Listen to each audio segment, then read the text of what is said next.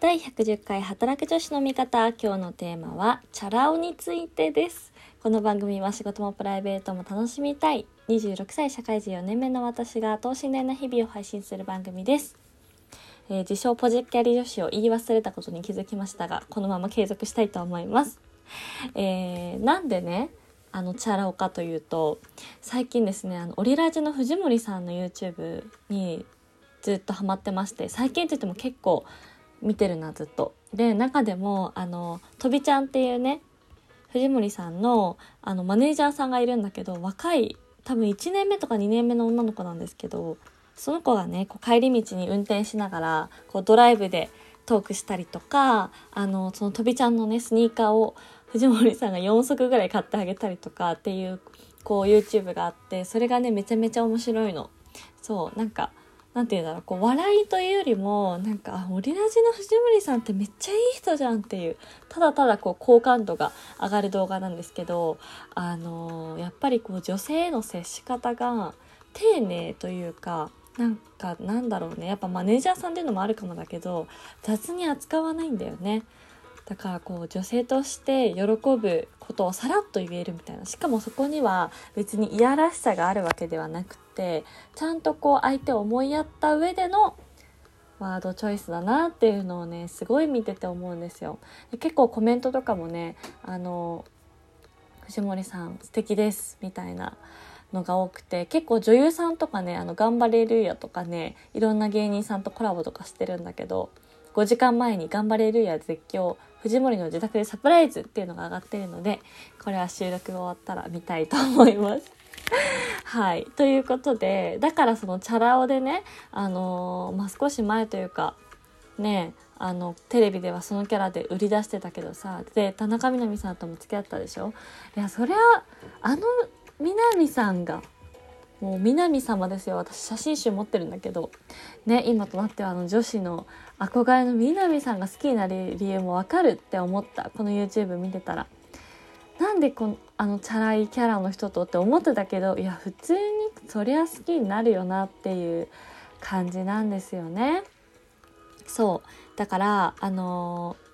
やっぱこのっていうのでチャラ男を今日テーマにしたんですけど、まあ、実際私そんなチャラ男と付き合ったことあるかというとそうでもないと思いたい。いやわかんない。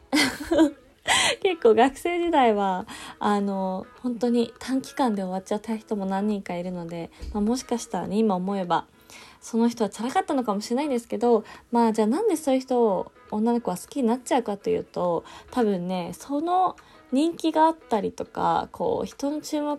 を集めている彼に選ばれたっていうちょっとこう優越感というかねだからその彼自身にもまあ魅力はあると思うんですけどその周りに勝ったというかこの周りからのねそういうのあると思うよ。うん、だからそれこそなんか 承認欲求の話にさなっちゃうかもしれないけどさあそういうちょっとこうモテるような女の子がいつもいるような周りから見たら人気者的な人に私は選ばれたんだっていうねちょっとそういう嬉しさもあるんじゃないかなと思うんですよ。だからあのチャラ男とかモテる人に人が集まるんじゃないかなっていう思います。であのちょっと全然話は変わるんですけど私が思うこうあチャラそうだな一見って思うたけ思う人へのギャップ萌えするのがあってそれがピアスが開いてないことなんですよ。これ分かってくれる人いるかな？めっちゃマニアックなんだけどさなんかこうあ若い時遊んでたのかなとか、まあ、大学の時とかチャラかったんだろうなみたいなこうキャラの人でもピアスの穴が開いてないと私はそれだけであちょっといいなって思ってしまう。ちょろいでしょ？いやそこって感じだと思うんだけど。なんかねあの別に偏見ではないんですけどあのあんまり私男性にピアスをしてほしくなくてそれこそ彼氏とか。であの多分今まで付き合った人で空いてる人誰もいないんですけどちょっとなんかちょっとねこれ完全に好みですよ。私の好みなんですけどピアス開いてない人がいい。いや開いてないいや開いててもいいんですけどそのチャラそうなのに開いてないとあこの人ちょっと芯はちゃんとしてるんじゃないかって思ってしまう。うん節がありますね。で私自身も本当に私ピアス開けたの2年前。いや去年の夏とかめちゃめちゃ最近なんですよ。でみんなさこう高校卒業と同時にとかまあね自由な高校だったら中学卒業の時とかに普通て開けるじゃない？でもこう痛いのが本当に怖くてただ理由はそれだけで。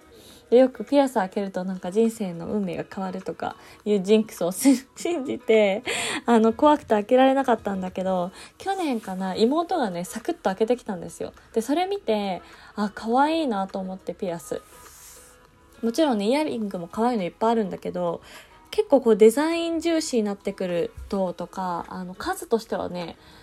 なんかなんとなくピアスの方が多い気がするんだよねアクセサリー屋さん行くと。そうそれで、まあ、イヤリングしててもさずっと耳痛くなっちゃうしあもうじゃあ開けようと思って思い切って大阪で開けたんですけど。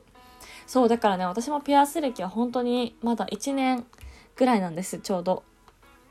なんだけどそうなんですよ。だからあのなんか入社してまあ、結構私最初の会社は若めの感じだったんで中東の人もいっぱいいてこうかっこいい風の上司というか先輩とかがいてあこの人営業できるなみたいな人とかでもなんかちょっとこう雰囲気かっこいい人とかいてもあのピアスの穴開いてるとあまあそうだよなみたいな。とか2個とか3個とか開いてるとああですよねってなんかちょっとなえるっていうのがありましたね。そう。だから別にそんなあれよフェチっぽく誰でもその耳を見てるわけではないんですけど見てしまうピアスが開いているかどうか。超マニアックだけどもし共感してくれる人がいたらいいね押していただけたら 嬉しいです。共感しなくてもねあのいいよ。あのリアクションいただけたら嬉しいので。まあでもあじゃあやめよう。こう共感したらネギを押してくださいネギ。女の子いるかな。でもどうだろうな。男の子で女の子にピアス開けてほしくない人とかいるのかな。結構女性はね開いてる人多いと思うんですけど。どうでしょうか。という今日はチャラ男についてという題目ながらめちゃめちゃマニアックな私のギャップ萌えのお話でした、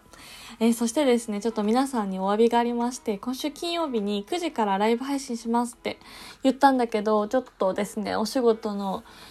会議が入ってしまいまして、ライブ配信夜できなさそうなので、えー、収録にします。あの、資金調達の次の日ぐらい今日か昨日ぐらいに予約配信、昨日か。そう、予約配信ができるようになったっていうリリースを見たので、ちょっと早速試してみたいと思います。これで夜カフェもね、ちゃんと収録できるね。うん、楽しみ。ということで今週のお題は皆さんのお酒にまつわる失敗エピソードを教えてくださいというお題になっております。えー、明日か明後日金曜日のちょっと早めの時間に収録しようと思っているので、ぜひぜひ皆さんお酒の失敗エピソードを教えてください。まあ、可愛いね、軽いのでもいいし、もう結構がっつりなのでもいいし、あの、楽しみにしてます。最近はちょっとね、あのコロナで飲みも減ってきてるかもしれないんですけどまあね GoTo イートも始まって結構食べログとかねポイント貯まるみたいなので是非皆様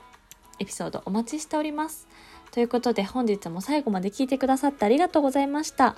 お相手は働く女子の味方アビーでした。バイバーイ。